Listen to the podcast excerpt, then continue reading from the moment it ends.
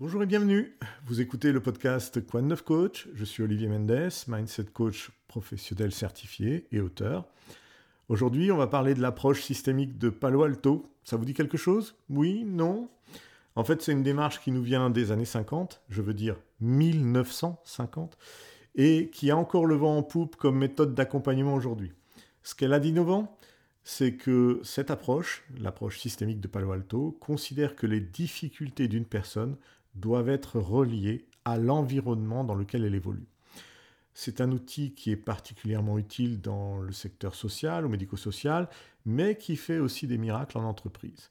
Voyons ensemble en détail en quoi cette thérapie systémique dite de Palo Alto diffère d'une approche plus traditionnelle. Bienvenue sur Quad 9 Coach, un podcast sur le développement personnel et la spiritualité. Nous avons tous des croyances sur nous-mêmes, sur les autres et sur plein de sujets totalement différents.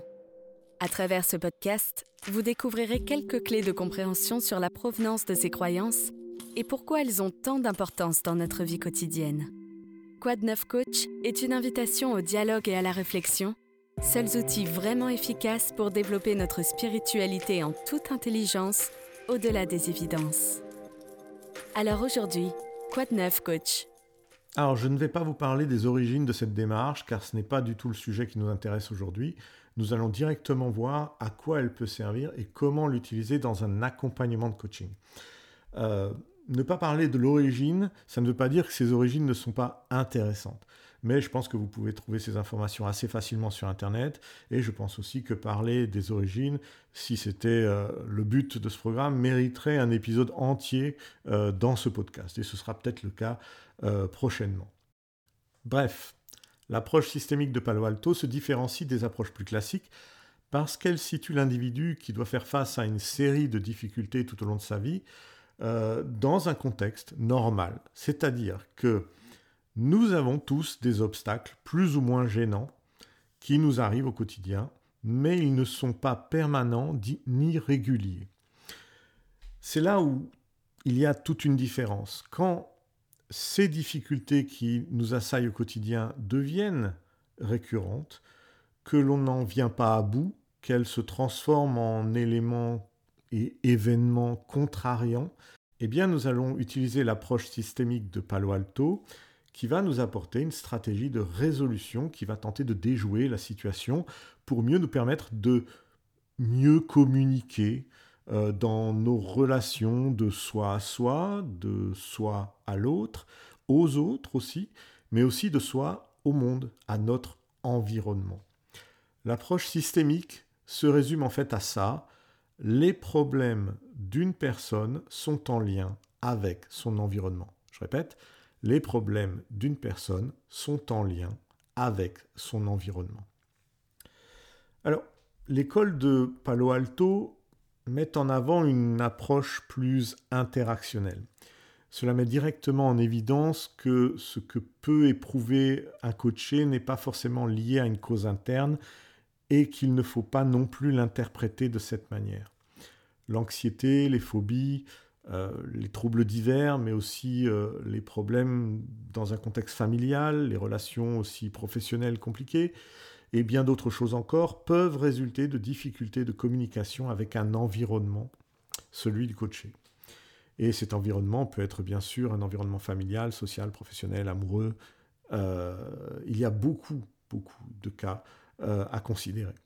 C'est pourquoi le coach qui accompagne un client à travers cette démarche systémique doit prendre en compte tous les systèmes auxquels il appartient de, faire attention dans cette problématique car son action ne va pas s'arrêter uniquement au coaché, à la personne qui est en face euh, de lui, euh, mais à tout un environnement autour de ce coaché. D'ailleurs, si nous devions donner une définition à ce principe systémique, ce serait un système qui s'appuie sur une approche globale des problèmes que l'on étudie et qui se concentre sur le jeu des interactions entre tous leurs événements. Pour ça, je vous dirais que le coach va s'appuyer sur plusieurs principes euh, qui sont définis dans l'approche de Palo Alto. comme celui par exemple de l'homéostasie qui nous permet de garder une certaine stabilité des différentes constantes de notre coaché dans le but de conserver un certain équilibre dans son environnement courant. Il y a aussi le, principe de totalité qui va nous permettre de prendre une photographie des actions qui s'organisent autour du coaché et ainsi mieux les appréhender dans leur globalité. Il y a le principe d'équifinalité qui pour moi est déjà au cœur de, la démarche puisque nous allons travailler sur la façon dont les interactions s'organisent au moment présent sans prendre en considération l'histoire même de cette organisation.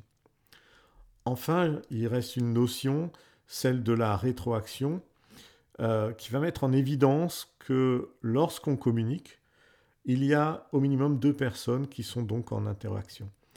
Et si l'une transmet quelque chose à l'autre, cela va forcément impacter cette dernière. Alors, j'utilise le mot transmettre de façon volontaire, parce que nous pouvons communiquer euh, de différentes manières et surtout sans utiliser de mots. Euh, nous le faisons d'ailleurs tous euh, quotidiennement, sans même nous en rendre compte parfois. Un message est donc possiblement de la parole, mais aussi des gestes, mais aussi une attitude ou même un état émotionnel qui va faire évoluer notre environnement en permanence. C'est ce qu'on peut appeler une évolution dite cyclique. Vous prenez bien conscience que, après cette description, que l'approche est résolument tournée vers notre présent, elle est ancrée dans le réel. C'est aussi pour ça que cette euh, approche est tellement prisée par les coachs. Nous pouvons l'utiliser à la place des outils que l'on peut apprendre dans nos formations de coaching, parce qu'il est vrai que l'approche systémique euh, dans nos formations est à peine évoquée dans un parcours de formation de coaching. Enfin, du moins à mon époque, lorsque je me suis formé, c'était à peine évoqué, je l'ai découvert entre les lignes. On nous invite bien évidemment à compléter notre formation après être sorti euh, de l'école de coaching, euh, mais c'est surtout dans le but de nous laisser choisir notre couleur de coach. Et c'est bien comme ça, mais on a besoin aussi de compléter euh, nos connaissances de coach à travers de nouvelles techniques. Alors notre couleur de coach, peut-être que vous ne le savez pas, mais la couleur d'un coach, c'est la manière avec laquelle un coach va déterminer la manière d'accompagner de, un client ou un groupe euh, de personnes à coacher. Euh, par exemple, euh, la couleur de coach peut être résolument tournée vers la mise en action absolue de ses clients ou vers l'utilisation de la métaphore pour travailler sur une problématique. il, s'agit vraiment d'une vision très personnelle, propre à chaque coach et qui lui convient vraiment dans son mode de fonctionnement à travers les coachings qu'il peut pratiquer. L'équi-coaching, si vous voulez, par exemple, est une couleur de coaching particulière.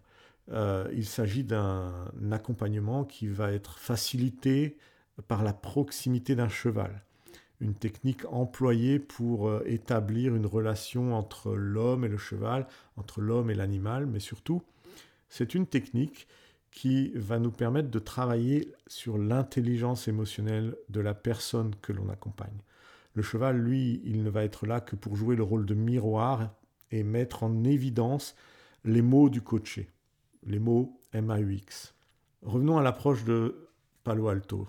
L'approche systémique de Palo Alto est aussi une couleur dans la définition même que je lui donne. Euh, et nous allons pouvoir déployer un programme d'accompagnement à euh, à travers elle qui sera spécifique et qui va se structurer à travers l'approche systémique. Et nous allons ainsi pouvoir résoudre des problèmes euh, réel, concret de notre coaché à l'instant présent. Dans ce cas-là, nous prenons un postulat en tant que coach que ce n'est donc pas son passé qui le fait le plus souffrir, mais bien son présent. Par exemple, si j'analyse les interactions au moment présent d'un salarié qui ne se sent plus du tout à sa place dans l'équipe euh, dans laquelle il travaille quelle qu'en soit la raison, ce n'est pas du tout important pour l'exemple. Euh, admettons que son manager assiste à ce qu'il voit comme une mise en retrait de notre coaché dans les échanges avec son équipe, et cela ne lui convient pas du tout. Eh bien, dans une approche systémique, je chercherai à comprendre comment le manager et les autres collaborateurs vivent cette situation et quelles émotions cela suscite chez eux. Puis, je verrai quelles sont les interactions actuelles entre l'équipe et mon coaché.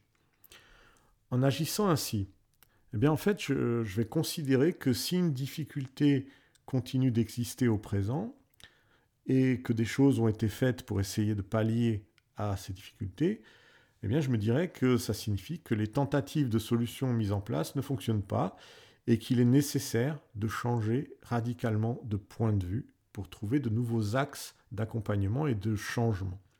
Bien évidemment, il ne faut pas oublier le principe même d'un coaching, celui que notre client est la clé qui détient les réponses à ses problèmes. Nous ne sommes là que pour faciliter sa réflexion, euh, lui faire prendre conscience d'une situation et l'accompagner dans le changement avec les outils adéquats. Le coach va favoriser l'action au changement, mais c'est bien le coaché à qui il appartient de transformer ses interactions afin de stimuler ce changement de façon plus positive. Le coach peut par exemple travailler dans la reformulation du contexte. Ça peut aider le coaché à voir les choses différemment. En fait, je dirais même que nous allons particulièrement nous intéresser au recadrage, à la méthode de recadrage, en explorant différentes techniques euh, qui peuvent provoquer euh, la mise en avant du changement. Le recadrage euh, est de toute façon déjà un élément central dans, tout coaching, parce que le coaché qui est accompagné doit être considéré comme quelqu'un de, responsable, de capable et, et de conscient de ce qui lui arrive. Bien sûr, il peut être aveuglé par, certains, par certaines choses à un moment présent, mais le coach est là pour justement lever ses, doutes, ses voiles et, faire apparaître euh, une réalité. D'ailleurs, je parle du recadrage, mais c'est un sujet tellement riche que je vais me noter quelque part dans mon petit programme d'épisode de Quad of Coach euh, de réaliser un épisode complet sur ce point, parce qu'il y a tellement à dire sur le recadrage et je pense que ça peut vous aider, si vous êtes euh, thérapeute ou si vous êtes coach débutant, euh, de bien comprendre la richesse de cet outil dans un entretien de coaching. En fait, il y a énormément de choses à dire sur le recadrage et l'utilisation aussi de la métaphore, des analogies, des récits, mais aussi dans le changement de sens ou de contexte qui propose vraiment un éclairage totalement différent parfois à nos coachés euh, d'un contexte qui est resté figé dans leur esprit et qui va tendre à évoluer euh, pendant le coaching, pendant la prise de conscience du changement d'état d'esprit du coaché. En fait, le but recherché, là, c'est vraiment de faire euh, découvrir à notre coaché une nouvelle vision du monde, de son monde, et à partir de là, il devient plus ou moins compliqué pour notre coaché de rester enfermé dans son ancienne lecture euh, de la réalité. Il a vu le changement, il ne peut plus revenir en arrière, il sait que finalement les choses se déroulent d'une autre manière. Avec ça, franchement, nous avons déjà une belle boîte à outils pour gérer une problématique directe avec un coaché. Mais il manque toujours une part importante qu'il faut prendre en compte et qui est vraiment au cœur de tout. Euh, c'est la condition humaine, qu'il est indispensable d'ajouter à notre boîte à outils. Indispensable. Parce que sans ça, on laisserait de côté euh, une tonne de choses qui nous, qui nous composent en tant qu'être humain. Parce que ce sont les émotions que, qui font ce que nous sommes. Euh, quoi que nous fassions, ce sont elles qui guident toutes nos actions. C'est pourquoi un coach ne peut pas laisser de côté et ne peut pas considérer les émotions comme le point, le cœur, le point névralgique euh, de tout coaching. Car sinon, euh, il se coupe alors de tout ce qui peut faire partie d'un problème qui est en cours de résolution. Tiens, prenons un autre exemple dans ce contexte émotionnel. Quand une autre personne tente d'aider un membre de sa famille qui a handicap, il y a de nombreuses émotions qui vont entrer en jeu et qui peuvent empêcher à ce que chacun trouve vraiment un espace personnel dans le bloc familial. L'autre peut être par exemple dans la surempathie et prendre sur lui la détresse d'autrui. Cela peut le pousser par exemple aussi à être trop présent parce qu'il pourrait se sentir coupable de voir l'autre dans cet état particulier. C'est un peu irrationnel, mais la présence accrue de l'autre, même dans un but louable et euh, empreint de générosité, peut nuire à l'équilibre de la personne qui vit avec son handicap. Cela veut dire que certaines émotions nous empêchent de mettre en place concrètement une solution adaptée à une situation bien particulière et elles participent même aux possibles tensions relationnelles qui peuvent exister dans ce contexte. Il est donc important de construire notre coaching sur la base d'un dialogue ciblé qui va nous permettre de comprendre à quel moment le coaché ressent le symptôme de sa problématique apparaître dans sa vie. À partir de ce constat, nous continuons en recherchant les émotions que le coaché ressent. Le travail va alors se porter sur des questions méthodiques qui permettent de mieux définir les anomalies concrètes et ainsi de faciliter leur compréhension et le dénouement de ces euh, anomalies.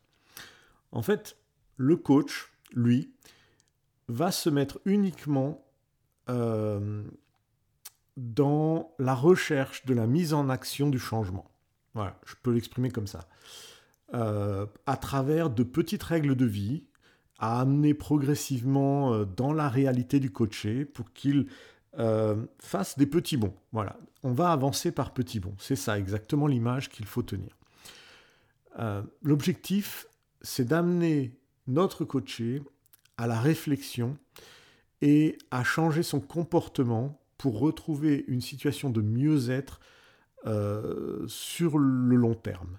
Ça ne se fait pas en un jour, euh, parce qu'il y a plein de mécanismes qui, entrent en jeu. Donc il faut vraiment, par petits sauts, par petits bonds, avancer progressivement, mais il faut avancer continuellement. Et, euh, et donc, ce n'est pas forcément facile et rapide. N'oublions pas que vous, moi, tout un chacun, nous avons notre propre vision du monde. Elle nous appartient. À ça, nous allons y ajouter nos croyances, nos valeurs, euh, des biais cognitifs euh, que, nous n'avons euh, même pas conscience d'avoir parfois, cela veut dire qu'il n'est pas forcément toujours évident de considérer notre réalité comme étant mal interprétée. voyez?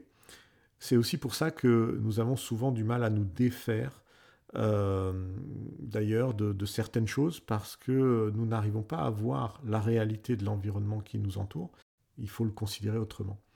Cela veut dire qu'en tant que coach, il faut aussi prendre en considération la distance qui nous sépare, nous, de notre réalité, de la réalité du coaché. C'est à nous de ramener progressivement notre coaché vers un niveau euh, qui lui permet de prendre un peu de recul et de voir les choses différemment dans son environnement. Et franchement, c'est pas simple et c'est plutôt un aspect sur le long terme. Alors, bien évidemment, quand je vous dis ça, il faut comprendre que l'objectif n'est pas de remettre en question la vision du monde de la personne que l'on accompagne. Notre attention, elle, elle va se concentrer sur le fait de lui montrer qu'il y a des façons de faire plus adaptées dans tel ou tel contexte. Et uniquement ça pour l'instant. Je vous parlais au, au, début des principes qui constituaient la démarche systémique de Palo Alto. Vous vous souvenez Je vous disais, il y avait l'homéostasie, le principe de totalité, l'équifinalité que je voyais déjà un peu plus au cœur de la méthode, et la rétroaction. Et en fait, j'ai volontairement gardé pour la fin un cinquième principe, qui fait partie de la méthode et qui me semble vraiment être le principe primordial, toujours selon ma propre vision des choses, euh, le principe primordial de la méthode de Palo Alto. Ce principe, c'est le principe de non-sommativité. En fait, cela nous dit une chose qui me semble essentielle.